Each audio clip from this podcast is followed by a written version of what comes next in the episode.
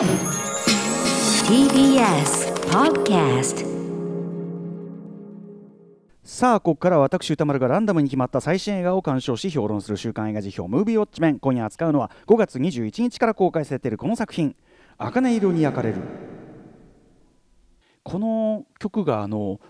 本当にいい場面とそう全然良くない場面にも流れるというね。ここがすごいまた独自の音楽演出というかなバランスだと思いましたけどね、えー船を編む生きちゃったなどの石井裕也監督オリジナル脚本による人間ドラマ。コロナ禍の日本を舞台に理不尽な交通事故で夫を亡くした母と息子が世の中の歪み不条理いじめなどに翻弄されながらもたくましく生きる姿を描く。主な出演は母田中涼子役の小野真知子息子淳平役の和田伊織その他、えーその他、えー片山由紀さん小田切丈さん永瀬正敏さんなどが脇を固めるといったところでございます。ということでもうね、えーこの茜色に焼かれる見たよといういうねリスナーの皆様ウォッチメンからの監視報告、えー感想メールでいただいております。ありがとうございます。メールの量は少なめ。あらそうですか。はい、えー賛否の比率は褒めの意見がおよそ6割程度。あでも途中あのあれですねシネコンの営業ねがあれ挟んだりしてねちょっとそういう見づらい時期が続いちゃったのあるかもしれないかな、えー主な褒める意見としてはコロナ禍の今だからこそ作られた現在進行形の映画。身近にある女性差別や貧困が描かれ何度も心がくじけそうになったが最後の後味は意外と爽やかだった。役者陣がいい、え主演の小野真知子さんはもちろんその友人契約の片山由紀さんも良かった。などがございました。片山さんの演技皆さんねあの小野さんはもちろんのことですけど絶賛されている方多かったですね。一方否定的な意見としては、えいわゆる悪役的な振る舞いをする人物たちの描き方が一面的で全体的に薄っぺらく思えた。社会のさまざまな問題に対して何かを変えるようなヒントもなく取ってつけたようなラストに失望した。などがございました。代表的なところをご紹介しましょう、えーヤーブルスさん。久しぶりに現実を突き刺す映画食らった気がします。主人公田中涼子と息子淳平そしてケイちゃんを通して以前からマグマのように地中でドグロを巻いていた社会システムの歪み不条理がコロナ禍において吹き出しこれでもかと食らわせられるわけですがかといって堅牢地作品のような救いのない悲哀ばかりを感じさせられるわけではなくむしろその怒りや悲哀を突き抜けた先にある人間田中涼子なめんなというむき出しで不器用な生これね生きると書いて生から発せられるある種の希望すら感じさせられこんなにやるせない物語なのになぜだか心がじわじわと温めめられるような感覚でした。田中涼子の行動や言動は誰から見てもキーに映るしあまりにも不合理で腑に落ちないけど実のところ誰だって多かれ少なかれそんな不合理なところを抱えてきているのではないでしょうか。白か黒か丸か×かそんな単純に割り切れない人間の不合理さ曖昧さこそがきっと人間の人間らしさであり愛おしさなのだということがビンビンに伝わってくる傑作でした。ちなみに本作はまごうことなき田中涼子の物語ではあるのですが同時に同じくらいのウェイトでケイとケイちゃんの、物語でありこれねあの職場の同僚というか、えー特に彼女が繰り出す言葉のフロー、まあ、音楽的流れといいましょうか、えーがどれも最高。演じられた片山由紀さんがとにかく素晴らしかったです。こんな時だからこそ多くの人に見てもらって何かを感じて考えてほしい。一人一人が隣に住んでいるかもしれない田中涼子。生身の生身の人間に思いを馳せてほしいです。といったところ、はい。え一方ダメだったという方ご紹介しましょう、えータレさん。えー女性の方です、えー前半ただただ不快でずっとこの映画どこから巻き返しが来るのかなと思いながら見てしまいました。これが弱者に寄り添った映画と言えるのか、えークソや不幸の解像度は高いのに救済ルートやカウンター策の解像度が異常に低くて本当に状況を良くする気があるのかなと疑問に思ってしまいました。むしろコロナ禍だから飲食店は潰れる。お金に困っている。もしくは生い立ちやメンタルに問題がある女は風俗勤務するしかない。そして風俗業は普通の人ならやりたくない仕事に違いない。などなどという決めつけに近い絶望の刷り込み。からの、え愛や精神論への着地も含めて総じて思考放棄して弱者の出口を塞いでしまっている物語に思えてしまいました。ルールに裏切られてばかりという強調が続くけれど救済ルールについての扱いがフェアじゃないと感じました、えー感じました。何が信念や幸せなのかがいまいちつかめない。暴走するお母さんが怖かった。あんなの子供もおかしくなるし大好きなんて言わせないでくれよ、えー、ケイちゃんについては好きになれたし片山由紀さんの佇まいが素晴らしくてファンになってしまいまししまったのだけれど、えー、ジョーへの偏見これまあセックスワーカー、えーへの偏見がもう、えーちゃんとリアルな知り合いや取材やってのはあれなんですか？同じ境遇の子が見たらどう思うんでしょう？トランスジェンダーとハリウッドで問題になっていたような絶望の刷り込みにいた空気を感じてしまいました。確かにねその、えっとある種のこう誇張の方向っていう、まあ、ステレオタイプを強調しているところもあるからそこに対する、まあ、石井さんの作風と裏腹だからいいって言ってる部分と裏腹の批判ポイントっていうのも、うなずける部分はやっぱりあるかなという気もしますけどね。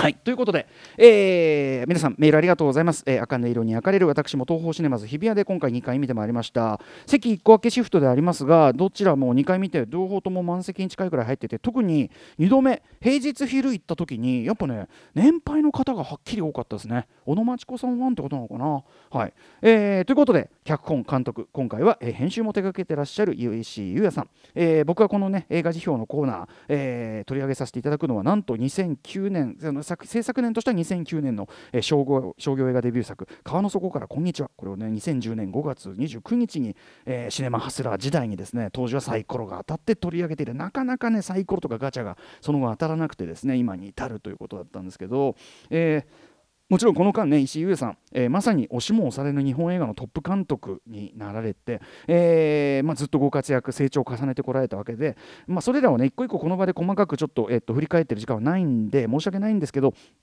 一つ言えるのはですね、えー石井優さんの作品ざっくり言えば本当に一貫してこのクソな社会の、えーこのクソな世界の中で、えー特に舐められがち、えーその負の幸せを食らいがちな弱い立場の人間がそれでもギリギリ尊厳を保って生きていくためにはみたいなね、えまあ、そこでクソに染ま染まってき、え腐れたりせずにこう尊厳を保って生きていくためにはみたいな、まあ、それをこう非常にこうある種突き抜けたパワーを持つ人物。に象徴させていくみたいな、えーそういうメッセージをですね常に基調として発し続けてきたとは言えると思うんですよね石井優也さんという方作り手はね。えー近年ですねそれが、えーおそらくその日本社会あるいは世界の状況がより悪く、まあ、この場合の悪くっていうのはつまり具体的に言えば立場が弱い人たちに対してどんどん優しくない社会であり世界に、えーどんどん前以上になっていく中、まあ、日本は明らかにその気はあるかなと思うんですけど、えーそれとシンクロするようにですね、えー石井優也作品前述したようなテーマがよりストレートに怒りと切実さを持ってこう正面から叩きつけられるようにどんどんなっているというふうに思いますね。えーまあポイントとなったのは、まあ、多分2017年の夜空はいつでも最高密度の青空だ。あたりからどんどんそのストレートになってその前が2014年の、えーこれは本当にあの堂々たる歴史大作もう巨匠っていう風格さえあるような、えーこれはこれで素晴らしかった2014年のあのバンクーバーの朝日、まあ、そこをややり終えた後に割とこうぐっとこうストレートな感じになって、えーあとまあ基本ファンタジーというかフィクショナル度が高い2019年の町田君の世界でもやっぱりさっき言ったようなそのテーマ的な根幹の構造っていうのはやっぱり通じてたりして。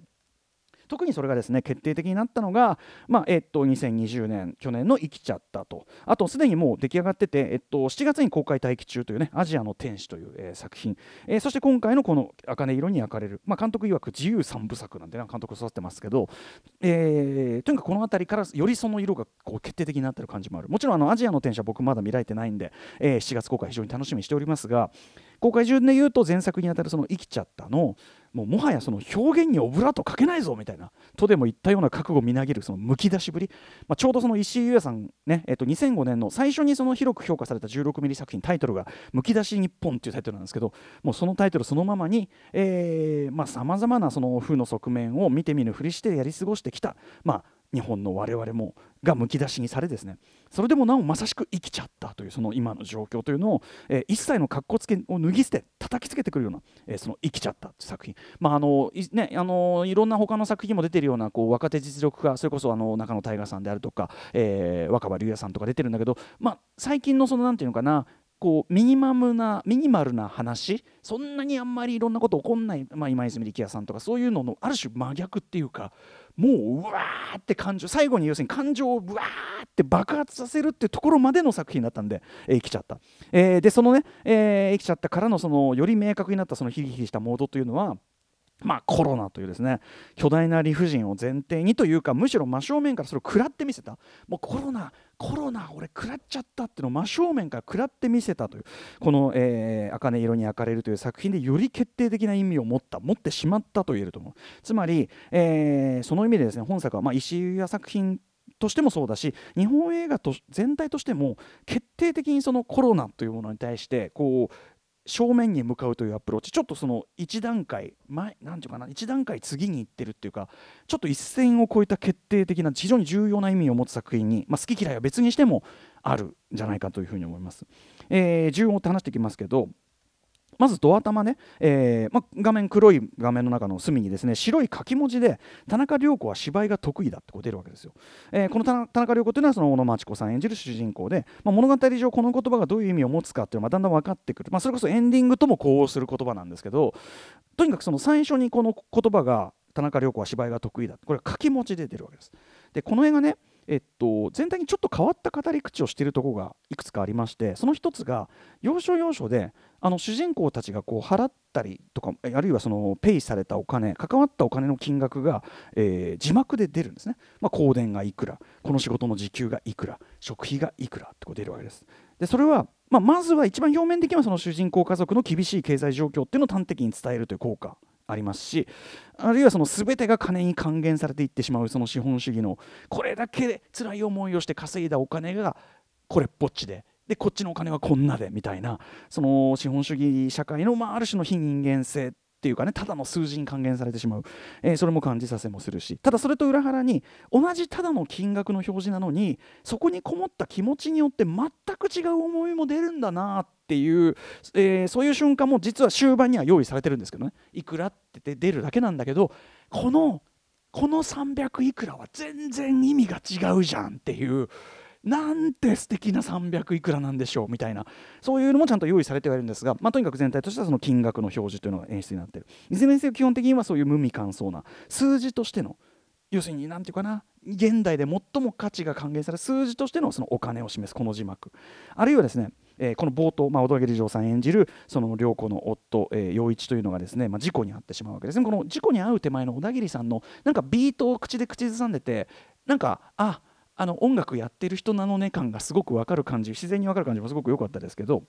小田切丈さんがま事故に遭ってしまう。でそこで非常に不思議な演出が出てくるわけです。実際のこう車と自転車という絵だけではなくあれはニュース番組とかで使用されるあの自己再現の CG ですよね。それみたいなえー、映像が急に出てくるわけです。つまりこれもやはり、えーと、要するに人の死でさえも耳乾燥に記号化されている映像としてそれが出てくる。その冷たいタッチであるとか、えー、あるいはその石井優也監督作特に金作でさっき言ったやっぱりその、えー、夜空はいつも最高密度の青空だぐらいからすごく時折出てくるようになった。あえてものすごく乱暴にこうグーッとやってるズーム画面。それがすごく不安を誘うんですけど、まあ、そういうのがこう差し込まれたりして、まあ、要するにそういうした感じでですね、えー、社会やその世界の、えー、無情さ冷たさあるいは得体の知れなさっていうのを醸すようなもろもろのその変わった語り口というのがあるわけです。でそれに対してさっき言ったドア玉の田中涼子は芝居が得意だというこの言葉はそのドア玉に出てきてなおかつ人肌を感じさせる誰かが書いたのと人が書いたのであろう書き文字であることによって要するに物語でいろんな語り口の水準があるんですけどこの言葉だけは信用していい真実ですよっていう宣言として作品全体に静かな影響を及ぼし続けるというそういうこう効果を持ってる。えー、でまあ、ともあれその事故に遭ってしまった小田切城を演じる夫陽一、えー、でこの時点で事故に遭った場面からすでにですね本作全体のキーカラーとなる赤っていうのの反復が始まっていること。ここもぜひ見逃さないでいただきたい、えー、小田切城さんが倒れている。その手前で何なんだこの赤はっていう赤がうわーってこう手前に。ピントもよく合ってないんで。えなってるんですけど。7年後その事故現場に佇む小野真知子さん演じる、え田中涼子。その手前にある今度は赤い柱がこうアップ強調されたりっていうね、えー、あなんかさっきから赤が強調される。っていうところから始まって、まあ、劇中セリフとしても言われますけど、えー、勝負の時は赤をワンポイント入れるというその言葉そのままにですねこの映画全体の語り口が映画全体でも例えば小野真知子さん、まあ、もちろん着るカーディガンドレス口紅これはもちろん赤えー、ですし夫が残したその蔵書たちがあるんですけどそれを照らす赤いランプ部屋もなんか赤で照らされてるし、えーまあ、しかもそのそこに家もありますからね、えー、であるとか。赤い自転車とかですね。まるでその夫陽一の魂がそこかしこに彼そのこの母子の暮らしのそこかしこに偏在しているかのようにワンポイント赤要所で聞いてるわけです。でその極めつきがもちろんタイトルにもなっている茜色の夕空っていうことですよね。最後はこう赤がもう全体にこう包まれるという。で、えー、ともあれですね、まあ、事故がありました。で、その顛末というのは、まあ、やはりこう嫌が上にもですね、2019年、えー、東池袋自動車暴走死傷事故、連想させるようなこうことがあったりとか、えー、あるいはその岐阜の介護、えー、施設費がかかるとかですね、そしてどうやらやはり、まあ、コロナ禍による飲食店経営の行き詰まりからですね、これ、ねまあ、別にあのコロナ禍だから全ての飲食がダメになってるわけじゃないけどでもまあいか要するに僕らが数字としては知ってるあるいはそうだろうなとは思ってるけどそれによって本当に食らってる人っていうのをやっぱり突きつけられるわけです。えーまあ、経済的に苦しい立場に置かれている主人公母子、えー、そうまさにその弱い立場であるがゆえにさらに作中の言葉で言う舐められていい舐められる存在にねもう舐めていい存在になっちゃって、えー、社会の負のしわ寄せをより受けることになっていく。でそれが、ま、しかもですね、まあ、劇中で要するに僕はここまでやっぱりそのマスクをする生活っていうのをデフォでになったその暮らしっていうのをえもうそこを前提に描いてるっていうのは僕は初めて見たんですけどその普通のやり取りしててもそもそもマスクとかフェイスシールド越しのコミュニケーションっていうのがただでさえその悪い意味で全てをオブラートに包むよそよそしく冷たい感じを強調してもいるわけですよね。そもそもがこう何かこう何かちょっと感じ悪いわけですよ。えー、でそこで延々と描かれていくその日本社会の冷たさ醜さの所相、えー、例えばですね、まあ、そのセックスワーカーに対する客の男の、まあ、最低の差別的目線客で来てるくせにっていうは、まあ、生きちゃったでもね描かれていたところですけど今回のそれは生きちゃったはなんかちょっとやっぱり異常な人物のそれとして描かれてるけど今回はああよくいるはいるんでしょうねやっぱこういう客っていう異常者描写ですらないという辛さもあるし。えー、ただねこのセックスワーカー描写はそれでもそこで、まあ、後に語りますけどある種の連帯が生まれる場なので実はそこは本当の地獄じゃないんですよね。一番地獄なのは良子がバイトするもう一個のこれかっこつけで言いますよ。あのまと真面目な職場とされるであろうスーパーの花屋でのまさにその社会の負の幸せが弱者へ弱者へと向かっていく地獄のような構図でこ俺この映画で一番地獄はここら辺かな。まあもう一個あるんですけどね。これ店長役のこの笠原秀幸さんという方が、まあ、よくこんな役をやられたちゃんとやられたということだあの見事に演じられてるということなんだけど要は上から言われた理不尽な指示っていうのを自ら自分の中で自己正当化するために余計に弱い立場のものに強くく辛く当たってしまうという人としての小ささ弱さでもその我々この彼が無縁であると言えるだろうかというようなそこが本当に悲しいし腹立たしいというねデフォルメはされてますけどああいう人ああいう事態はあるし多分僕らの中にも例えば自分が受けたイライラを人にぶつけるみたいなことあると思うんですよね。えー、でさらに悪質できついのがこれ陽一のかつてのバンド仲間。分けても、芹沢、えー、立人さん演じる、まあ、その自称親友のですね。結局は一番最悪の形で弱者を搾取利用することしか考えない。しかも本人は悪気ないどころか善意だとすら思ってかねないというもうマジクソもう、ね、あの俺芹沢立人さん嫌いになっちゃいそう。そんぐらいのね、まあ、見事に演じられてるんですがその構図みたいなのが。そんな感じでとにかくまあ主にやっぱりクソ男たちにあって構成されるこのクソ社会のクソっぷりを主人公がですねこれでもかとばかりに食らうというこの前半。とにかく辛い僕もあんまりに辛くてずっとうーってうなってましたけど、えーしかし主人公涼子はですねこの辛すぎる状況をこの前半部ではまあ頑張りましょうみたいに腐らず前向きに受け止めているように見える、えー、あるいは島田久作さんがいかにも肉々しく演じる弁護士との会話もしくは永瀬正人さんこちらは非常にハードボイルド、えー、佇まい、えー、の、まあ、風俗店店長との会話。本当だったら怒っていいでしょこれっていうような会話でまあ、笑ってみせたりする。ここでやはり聞いてくるのが冒頭の言葉。田中涼子はお芝居が得意だっていうのがやっぱ響いてこんなわけはないだろうと。で実際ですねその前作生きちゃったというのが溜め込んだ感情を吐き出すまでの話だったように吐き出せるようになるまでの話だったように本作はですね、まあ、中盤その片山由紀さん演じるその風俗店の若い同僚 K さんとの、まあ、ある種の連帯によって実はやっぱり当たり前だけど涼子も平気なわけがなかった。で怒るし感情を明らかにしてもいいんだというふうに大きく展開していく、えー、あそこがすごいですね。なんでそれでもなんで生きてんのって言うけどなんでまだ生きてんのなんて分かんのって。あの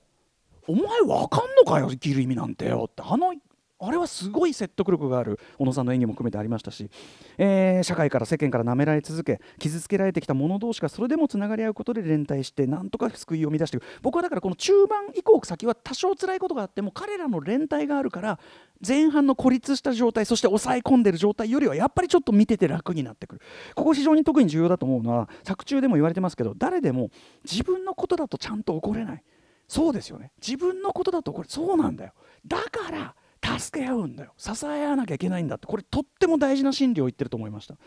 えー、あともう一つね本作の大きな希望となっているのは先ほどね、えー、山本さんともね楽しく語られましたが山田優さん演じる息子淳平のとにかくまっすぐな理想の思春期少年ぶりというね、えー、みるみる体もたくましくいってというあたりも非常に良かったですけどね。まあ一種ここは彼の存在というのが一種ちょっとこうフィクショナルなというか一番ファンタジックなところではあるかもしれないけども。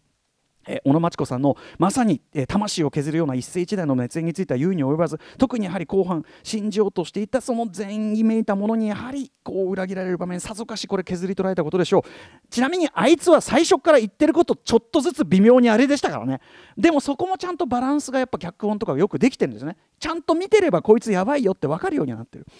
だから僕はもう終盤もう話はいいからお前ら幸せになってくれっていうふうに心底思っ出たましたし、えー、作中の人物の死というのにここまで本当にこう近しい人のように悲しい気持ちになったのは本当に久々かもしれません。えー、まあ、そのある種の石井優也さんのですねこう振り切った人物像振り切った人物造形デフォルメしているところというところでまあなんていうかなちょっとこうガッと強引にその強引さこそが石井優也作品のある種の味でもあるので例えば強き母っていうところに救いをで落とし込むのでいいのかっていうような問いの立て方当然疑問の立て方あると思いますがやっぱその細かいこと吹っ飛ばしてこういう一人の人間が突き抜けていくこともあるんでしょうっていうそれは石井優也作品のだからその好き嫌いが分かれるところではあるけども石井優也作品のやっぱり特徴これ長い方でいいと思います。特徴だと思いますので、えー、私はそこがですねそのコロナ禍よりむき出しになった日本の社会の負の側面これでもかなと叩きつけながらやっぱり胸を張って生きていこうというのを示す意味でですねあの石井優也さんなりのその作品の迎え方という意味でこれすごく意義深い作品になったの間違いないと思いますし、はい、石井優也さんの新たな最高傑作小野真知子さんの新たな代表作そしてやっぱり日本映画じゃあもうすでにの赤赤色に焼かれるがコロナという事態に対してこうやってやってんだぞと。ここから先他の作品たちはどう回答していくのかもはやこうそこはないことにしながらのみたいなとも言えない。その前の時代っていうのを懐かしがってるだけでももはや済まされない。そういう突きつけ方をしてくる非常に好き嫌いは別にしたところでもやっぱり重要な一作になってるのは間違いないと思います。ぜひぜひ劇場で落ちてください。では来週の課題映画を決めるムービーガチャタイムです。はい来週6月18日にウォッチする作品7候補、えー、発表いたします。まず最初の候補はこちら。漁港漁港のニコちゃん。ね渡辺歩監督最新作ですからね、うん、続いてはこちら。ミスターノーバディ。3つ目はこちら。逃げた女。4つ目はこちら。るろうに剣心最終章ザ・ビギニング。5つ目はこちら。トゥルーノース。6つ目はこちら明日の食卓そして最後の候補はリスナー、えー、メールです。カプセルです、えー、ラジオネームフランスパン、えー、先週のリスナーガチャで外れてしまいましたがアメリカンユートピアを改めて推したいです。本当に今年ベスト級です。つながりが大きなテーマになっている本作、えー、スパイク・リーのアプローチも手伝い人種差別問題に対する眼差しからのメッセージが大きいですがコロナや東京オリンピックなどさまざまな社会問題がある。今の日本で見るにも大きな意味があると思います。これあのー、すごいあのいろんな方から大絶賛メール。あとあのマネージャー幼いさんも大絶賛。しかもみんなトーキングヘッズとか全く思い入れなくても大絶賛。はい、ということで、 Let's ガチャタイム見て、えー、アメリカンユートピア。出るな、リスナー声。おーしリスナーカプセル、えー、アメリカンユートピア。ねちょっと今週絶望的なねあの気分になったんで一方ではねどういうことになってるのか。はい、ね、いきたいと思います。ということでアメリカンユートピア、えー、もう見たという方からの感想をお待ちしております、えー、歌丸アットマーク TBS.CO.JP まであとあの私ねこの映画をあの評論してみたいなのを募集しております。そちらも歌丸アットマーク TBS.CO.JP まで現金プレイ2000円を、えー、採用された方にはプレゼントしております、えー、番組公式サイトには過去の評論の全文書き起こしもアップされておりますので、えー、そちらもご参照いただければと思います、えー、アメリカンユートピア先ほどメールにありましたけど舞台芸術身体身体表現のある種の到達点とも思える作品なので。ちなみにデビッド・バーンはそのトーキングヘッズとして、うん、ストップメイキングセンスっていうとにかくこれもライブ映画のもう金字塔中の金字塔をやってるんでさらにかっていう、ね、楽しみなえ After 66 junction.